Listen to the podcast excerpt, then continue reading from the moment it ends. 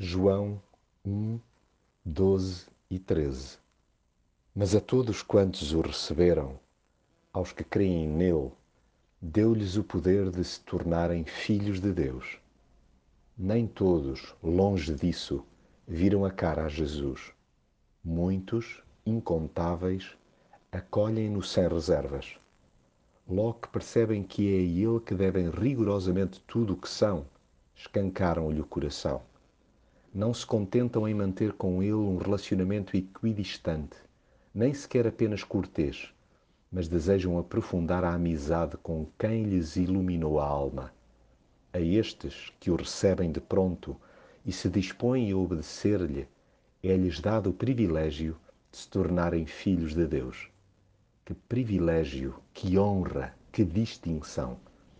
Sim, Jesus tem o condão de restabelecer a filiação que a nossa desobediência tinha atirado às malvas.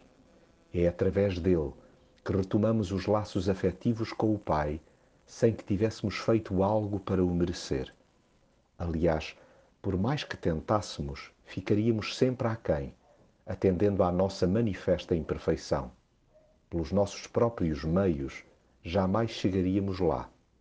Tudo se deve à amorosa iniciativa de Deus e à sua infindável graça.